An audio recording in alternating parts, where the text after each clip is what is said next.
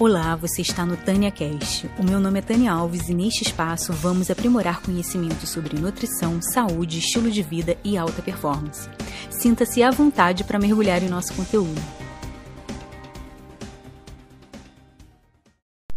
Olá, aqui é a Tânia, nutricionista, e hoje a gente vai bater um papo sobre vício em açúcar. E para começar esse bate-papo, é importante a gente conceituar a palavra vício. A palavra vício, ela tem origem do latim vitium e significa falha ou defeito. Para o dicionário Aurélio, a gente vai encontrar a definição de que vício é tornar mal, pior, corrompido ou estragado, alterar para enganar, corromper-se, perverter-se, depravar-se. Então a gente consegue já entender aqui dentro do próprio conceito da palavra vício que é algo exposto como uma coisa ruim, uma coisa que nos faz mal. E a pergunta que fica é: será que você é viciado em açúcar? E continua aí ouvindo que você vai entender um pouquinho mais e você vai conseguir responder a essa pergunta no final desse episódio.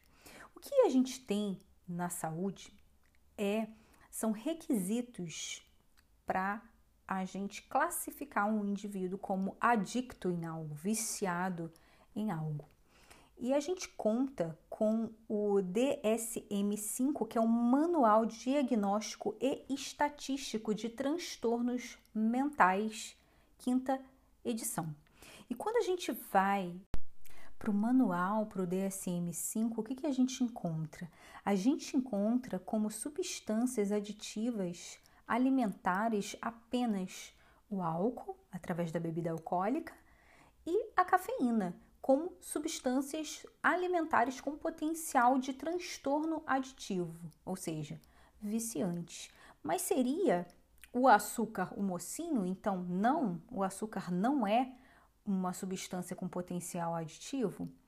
E o que a gente encontra, na verdade, quando a gente vai para a legislação brasileira para encontrar o que, que é açúcar, a gente tem uma definição de açúcar como a sacarose, né? Obtida a partir da cana-de-açúcar ou da beterraba, e não são considerados açúcar, açúcares, muitas das substâncias que a gente vê adicionadas aos produtos ultraprocessados, aqueles que, que sofreram ali um ultraprocessamento e na maioria das vezes também tem adição de substâncias químicas, podendo ser entre elas substâncias que têm o mesmo efeito metabólico do que o açúcar, mas que pela legislação não são reconhecidas.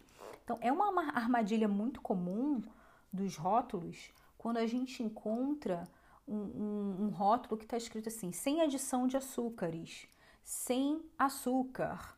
E quando a gente vai ler aquele rótulo, a gente vai encontrar substâncias como a maltodextrina, que tem um efeito metabólico igual ou pior ao açúcar. E essa é uma, uma armadilha típica tá? em prateleiras de supermercados. Em resumo, a gente encontra apenas o açúcar de açucareiro sendo considerado açúcar, o que no, na realidade, na prática, não é o que acontece. Nós vamos encontrar também uma lista de critérios para vício, para definir vício, pela Organização Mundial de Saúde. E a gente encontra uma lista de 11 critérios e eu vou ler aqui para vocês, e é incrível que quando a gente substitui a palavra substância por comida ou por açúcar, o quanto que isso faz sentido. E eu quero discutir com vocês ponto a ponto depois, tá? Desses 11 critérios, porque eles são de extrema relevância. E aí a gente encontra o critério número um, que se chama uso perigoso você usou a substância de maneiras que são perigosas para você e ou outras pessoas, ou seja, uma overdose. Gente, overdose não precisa ser só uma dose para você ficar no chão, mas uma dose que é capaz de causar um dano para sua saúde, colocar sua vida, é, sua vida em risco. Uh, ou, por exemplo, dirigindo sob a influência ou desmaiado. Você está fazendo ali coisas que você não queria fazer que te fazem mal sob a influência daquela substância. E, e, eu penso muito nos pacientes né, que têm que tem problemas com açúcar, que às vezes eles acordam no meio da noite e não têm açúcar em casa porque foram orientados a não terem nada rico em açúcar em suas dispensas e vão pegam o carro e vão para o primeiro posto de gasolina atrás de uma barra de chocolate, acordam no meio da noite, às vezes se colocam em situações perigosas, se moram em, em áreas de risco. Olha como que é poderoso isso. Olha como que isso é de extrema importância a gente discutir e parar de banalizar a pessoa né, e o ato de ser viciado em açúcar. Né? Então vamos lá, vou reler isso aqui, o uso perigoso, colocando no lugar da substância a palavra açúcar. Você usou açúcar de maneira de maneiras que são perigosas para você e ou outras pessoas, ou seja, uma overdose, dirigido sob a influência ou desmaiado. Quantas pessoas que sofrem com diabetes tipo 2 ou tipo 1 também, e ao consumirem uma quantidade maior de carboidrato refinado, não necessariamente né, o açúcar, não necessariamente uma bala, um doce, mas algo riquíssimo em em carboidrato refinado e não tiveram uma resposta glicêmica, uma desglicemia, um pico de glicemia que os levou, por exemplo, a um pronto-socorro, ou que colocou no rebote e na sequência teve um quadro de hipoglicemia reativa. Isso aqui é um uso perigoso, por exemplo, de açúcar. E não é incomum encontrar indivíduos pacientes que sofrem de diabetes tipo 2 que preferem passar mal, preferem ter um episódio de hipoglicemia a parar de consumir o açúcar de uma vez por todas. Critério número 2: problemas sociais ou interpessoais relacionados ao uso. O uso da substância causou problemas de relacionamento ou conflitos com outras pessoas. Kim nunca brigou por conta de uma barra de chocolate, de um docinho, de uma sobremesa que guardou no fundo da geladeira e alguém consumiu ali enquanto você não estava, enquanto você estava dormindo. Muito comum as pessoas brigarem por conta de um pedaço de doce, um pedaço de sobremesa, alguma algum preparo rico em açúcar. Isso não é incomum. A gente consegue até perceber isso com uma grande frequência até nas nossas próprias casas. Vamos agora para o critério número 3, que é funções principais negligenciadas. Você não cumpriu com suas responsabilidades no trabalho, na escola ou em casa por causa do uso da substância. Eu acho que nesse critério número 3, o açúcar não faz tanto sentido assim, a não ser que seja uma pessoa realmente que, que tem problemas muito sérios e que passa a, a priorizar o consumo de, de doce, de chocolate, a fazer outras coisas em casa, na escola, no trabalho. Uh, critério 4. No critério 4, a gente tem a questão da abstinência. E aqui vai ter muita gente que vai se identificar com esse critério número 4, que é ao parar de usar a substância, você experimenta sintomas de abstinência. E é importante a gente dizer quais são os sintomas de abstinência para quem não sabe: dor de cabeça, boca seca, é, tontura, aquele um, um estado depressivo, a pessoa fica com um humor muito abalado, ou muito irritado, ou muito melancólico, oscilando entre um extremo e outro. Quem aqui que está ouvindo esse podcast não sentiu isso, algum desses sintomas né, de, de, de abstinência ao experimentar parar de consumir açúcar ou alimentos ricos em carboidratos refinados, que no final, gente, carboidrato refinado ele se torna açúcar, tá? Então a resposta metabólica, hormonal, é muito parecida com a do açúcar. A exceção é que nem sempre vai ter o sabor doce envolvido, mas em termos metabólicos é muito parecido. Essa aqui, esse critério número 4 é muito, muito visível quando a gente vê um, um indivíduo que está tentando parar de consumir açúcar. E agora vamos para o critério número 5, que é a tolerância você construiu uma tolerância à substância, de modo que precisa usar mais e mais para obter o mesmo efeito. Aqui tem uma ressalva, né, que, que, que, que essa questão da tolerância nem sempre ela, ela se enquadra né, em todos os vícios. Tem pessoas que, por exemplo, isso que a gente vê muito com álcool, né? A pessoa que não está acostumada a consumir álcool, ela começa ali com uma dose pequena e tem ali, fica bem alegre, bem né, alterado, com, com, uma, com uma certa alteração, e depois ela precisa de doses cada vez maiores, né? Ela vai ficando mais tolerante. E o açúcar, a gente consegue observar isso também. A pessoa, num primeiro momento, né, no início ali da vida, da infância, ela precisa talvez de uma balinha, de um chicletinho, e quando chega à fase adulta, ela já consegue consumir ali grandes quantidades de açúcar e tá tomando açúcar no café durante o dia todo, tá tomando açúcar no suco, tá consumindo sobremesa, tem sempre algo doce depois do almoço, depois do jantar, fica ali consumindo uma quantidade relativamente grande o dia todo, ao passo que uma criança um adolescente provavelmente não vai conseguir consumir tanto açúcar, né? Depende, claro, gente. Aqui tem as individualidades e, e é mais para você fazer uma reflexão disso. Não tem regra. A gente tem a individualidade, cada, cada indivíduo vai conseguir se identificar com um ponto, dois, três, quatro, cinco do que eu tô falando aqui, tá? Você não precisa ter, ter todos os critérios. E no final eu vou dizer o que, que significam esses critérios e o que, que significa o número de critérios com, com os quais você se identificou, o que, que isso quer dizer. Mas nessa questão da tolerância, a gente tem um indivíduo que ele consegue, né, consumir quantidades maiores e tolerar bem essas quantidades. Essa tolerância aqui não necessariamente tem a ver com a tolerância metabólica, tá? O quanto que você consegue tolerar.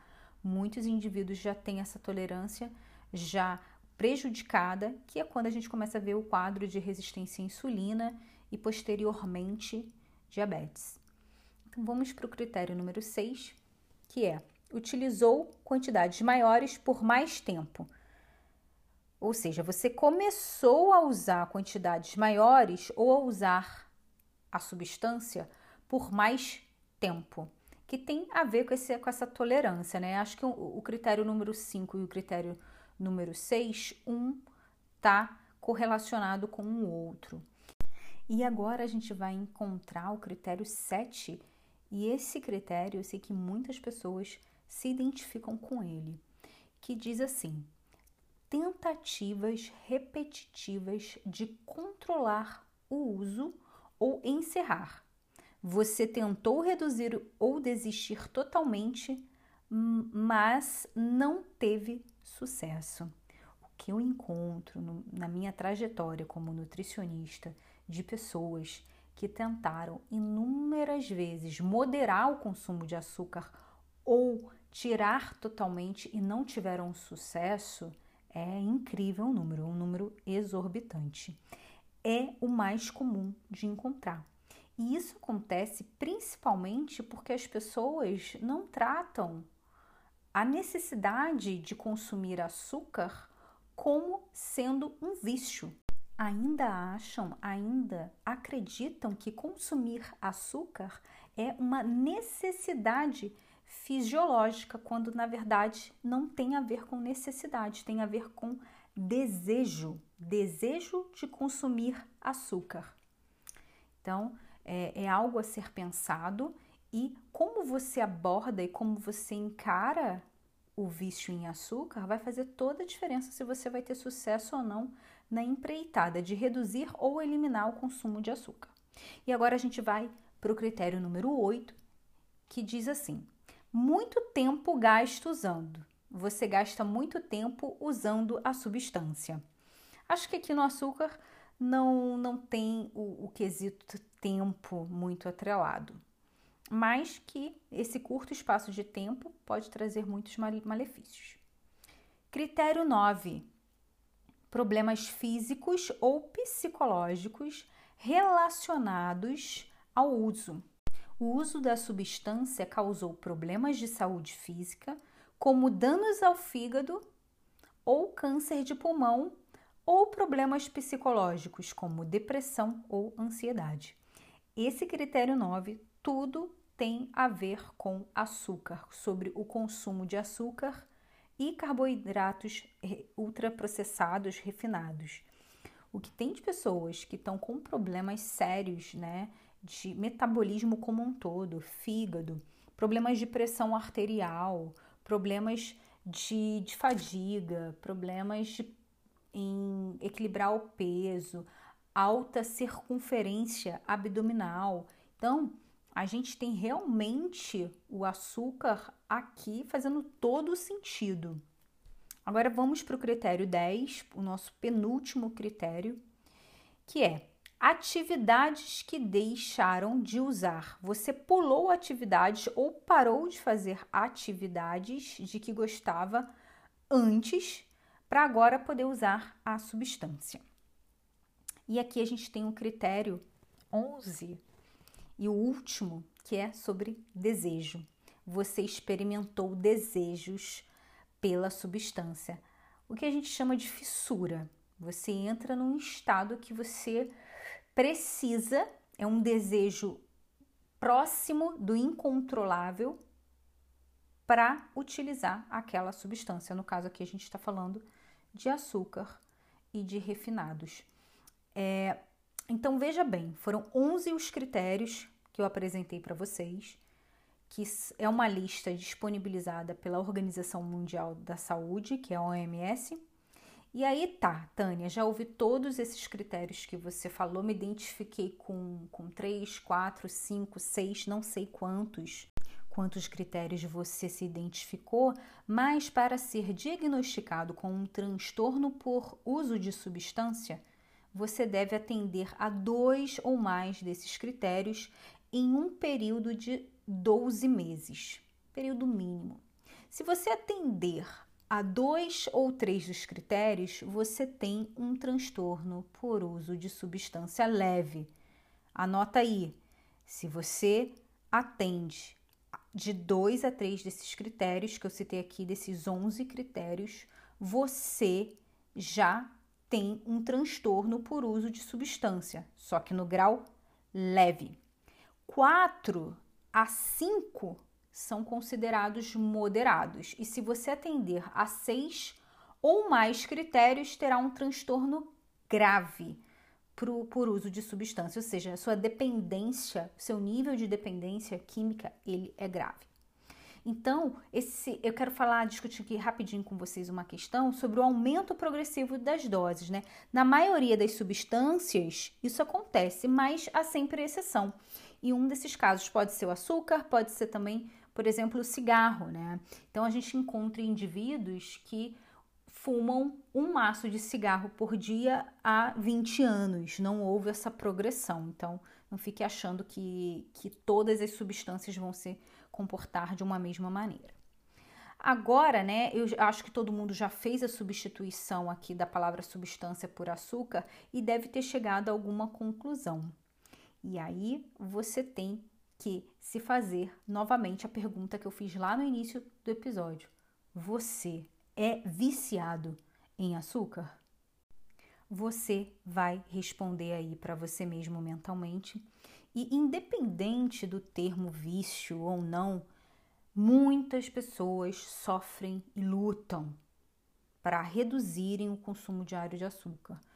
Isso é visível, isso é consenso. Muitas pessoas estão tentando reduzir ou eliminar o consumo de açúcar. Algumas pessoas já chegaram ao ponto de perder a tolerância e se encontram diabéticas ou pré-diabéticas. Já tentaram de tudo, exceto tratar esse problema como um vício. E no vício a gente sabe que quanto é importante implementar alguns hábitos para que haja recuperação desse indivíduo. E se você acha que é um desses indivíduos, se você acha que é esse o seu caso e você tem realmente um problema sério com açúcar, eu tenho aqui cinco dicas que podem te ajudar a lidar com essa situação. A dica número um é ter pessoas que estejam na direção certa. Pessoas que você conhece que não têm esse vício, que não sofrem dessa dependência, que têm uma boa relação com a comida, que não abusam do consumo de açúcar e refinados, né, carboidratos refinados, é, e essas pessoas não necessariamente vai ser o seu vizinho, vai ser o seu colega de trabalho. Às vezes a gente encontra essas conexões, essas tribos, essas pessoas na internet, em grupos de Facebook, grupos de WhatsApp, no Instagram. Então, pode ser interessante ter pessoas que estejam nessa mesma busca e que de preferência já alcançaram esse objetivo de não dependerem mais do consumo diário de açúcar. A dica número 2 é reduzir progressivamente o consumo do que deixa você muito estimulado. Então, não necessariamente você vai ter que parar o açúcar parando só de consumir o açúcar. Então, tem substâncias que te deixam tão estimulados que faz com que você perca parte do seu domínio próprio e queira consumir mais açúcar. E aí a gente vai encontrar, por exemplo, um café, que é uma substância estimulante, o álcool, tá? O café e o álcool podem ser esses agentes estimulantes que vai fazer com que você consuma ali uma coisa que você não queria consumir, que seja rica em açúcar ou em carboidrato refinado. A dica 3 é mudar o ambiente onde você vive. Na sua dispensa não tem açúcar, não tem açúcar disponível em todos os cômodos da sua casa, em todas as portas da sua dispensa, na sua geladeira. É complicado. Quando o ambiente ele te dá muito acesso àquilo que você quer evitar, fica mais difícil. É muito mais difícil você resistir a algo que você está vendo ali o tempo todo, que você tem contato várias vezes ao dia, do que você resistir a algo que você tem que se deparar esporadicamente alguns dias na semana, por exemplo. A dica número 4 é evitar a rota de colisão. Você tem que evitar a rota de colisão. Se o seu problema, por exemplo, é comer docinho de festa, bolo de aniversário e salgadinho, então, para você é uma boa evitar de ir a festinhas de aniversário toda semana, todo mês. Você tem que evitar essa rota de colisão, por exemplo. E a dica número 5, que eu acho que, que é a dica que, que mais funciona, que é a de buscar ajuda profissional. Às vezes, a ajuda de um nutricionista, a ajuda de um psicólogo, de algum profissional que esteja habituado a lidar com situações de vício, de dependência. Isso é muito importante focar. Uma linha da psicologia que tem grande sucesso com questões alimentares, incluindo essa parte aqui do vício, é a terapia cognitivo-comportamental ou comportamental cognitiva TCC. Você vai encontrar é, sobre o assunto das duas formas. Então, buscar ajuda profissional pode ser o diferencial que você terá entre fracasso ou sucesso. E, gente, o que comer, como substituir o açúcar. Novamente, o açúcar tem mais a ver com um desejo do que uma necessidade fisiológica. O seu cérebro não precisa do açúcar de mesa, do açúcar do açucareiro, ou do açúcar do biscoito, ou do açúcar do pão para funcionar bem. O nosso corpo ele é capaz de produzir quantidades ótimas de glicose através do fígado. Então, o nosso fígado já faz esse papel. Você não precisa se preocupar. Você tem que se preocupar em não ofertar demais. Essa é a sua, tem que ser a sua preocupação principal nesse quesito. Em resumo, coma comida de verdade sempre. E o que, que é comida de verdade? São as carnes, ovos, todos os vegetais e as gorduras boas, tá? Que a gente encontra nos próprios alimentos ou no azeite de oliva, no óleo de coco, na banha animal, não tem problema nenhum, não tenha medo. Mas evite sempre esses óleos vegetais do tipo soja, canola, girassol. Fuja desses óleos vegetais e, de preferência, também elimine o consumo de grãos. Muitos de nós não têm uma boa digestão e consumir grãos em excesso pode atrapalhar ainda mais. É bem simples. Você vai na feira, no aviário, no açougue, na peixaria e tá tudo certo. Encerramos por aqui o nosso episódio de hoje. Te encontro em uma próxima oportunidade e até!